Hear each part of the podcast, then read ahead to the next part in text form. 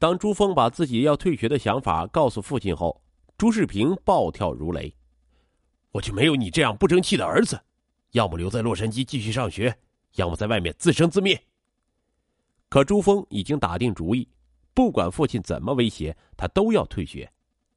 那年圣诞节，朱峰登上了回国的航班，单枪匹马的来到了杭州。可到杭州的时候，他已经囊中羞涩。无奈之下，他偷偷联系了母亲王玉凤。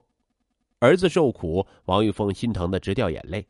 她一向很宠爱这个独生子，对儿子的要求从来都不会拒绝。这次同样如此。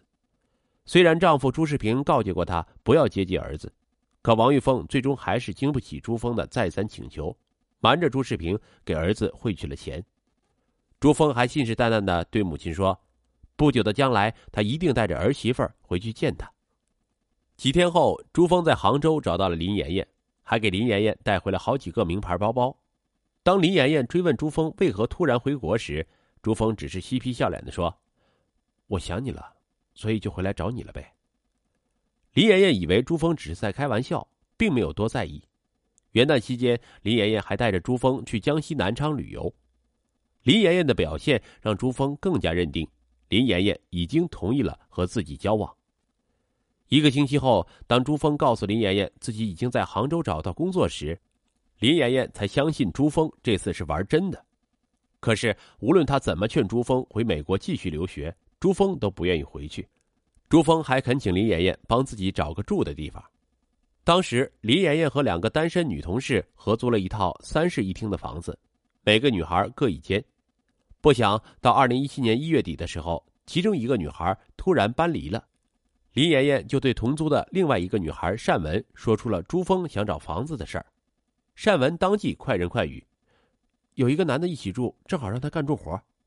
林妍妍很犹豫，将朱峰想追求自己的事儿告诉了单文，单文却说：“这就更要让他住进来了，正好检验一下你们是否真的合适。”林妍妍觉得单文说的有道理。就通知了朱峰，没两天，朱峰就搬了过去。虽然朱峰和林妍妍同住一个屋檐下，但两人的关系并没有实质性的进展。经过一个月左右的相处，林妍妍发现，无论朱峰怎么对自己示好，自己对他就是爱不起来。在一个适当的时候，林妍妍将自己的想法如实相告，并让他尽快找房子搬离。朱峰如遭雷击，当即恳求林妍妍再给自己一次机会。见朱峰不死心，林妍妍很无奈，怕引起更多的误会，只能对朱峰保持距离。可朱峰天天骚扰他，无奈之下，林妍妍只能尽量不出房门。可即使这样，朱峰仍旧每天不停的打电话发微信。林妍妍觉得烦不胜烦，干脆把朱峰的电话给屏蔽了。二零一七年三月十三日，林妍妍去洛阳参加完亲戚的婚礼，刚回来，不想朱峰一下闯了进来。朱峰正要质问林妍妍为何对自己这么狠心时，一眼瞥见林妍妍的床头有一张与男生的合影，便酸溜溜的问：“这么快就换新人了？”林妍妍很生气，当即把朱峰推了出去。可那张合影却让朱峰彻夜难眠，想到自己这么多年的付出将付诸东流，他的心在滴血。三月二十日晚上，朱峰正欲敲林妍妍的房门时。竟听见里面传出清脆的笑声，再凑耳细听，似乎听到林妍妍说了一句：“一定要把他赶走。”朱峰断定林妍妍指的就是自己，当即气愤的回到房间，盯着天花板发呆。他想到自己从高二起就爱上了林妍妍，为她拼命读书，为她远渡重洋，忍受孤独和寂寞，为她有家不能回。可他对自己呢？招之即来，挥之即去。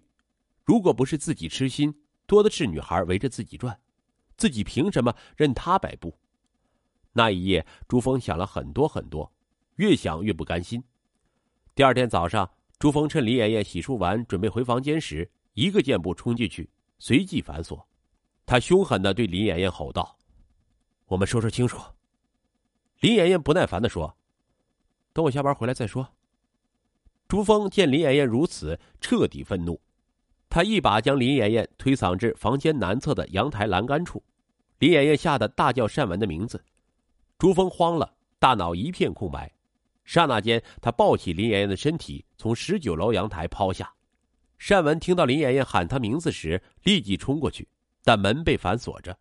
单文猛拍门，一会儿后，朱峰打开房门，一脸惊慌的对单文说：“我把他扔下去了。”单文大惊失色，立刻报警，并向小区保安求救。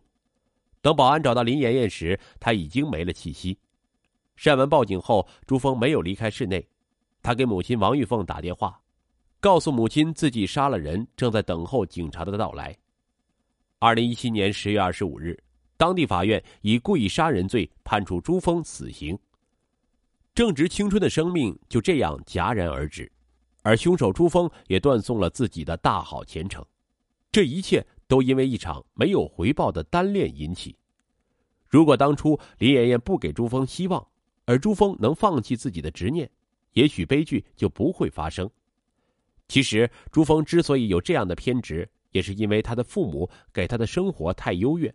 他从来就不懂，在这个世界上有很多东西，并不是付出就一定有回报。因此，对父母而言，适当的给予孩子挫折教育是必不可少的。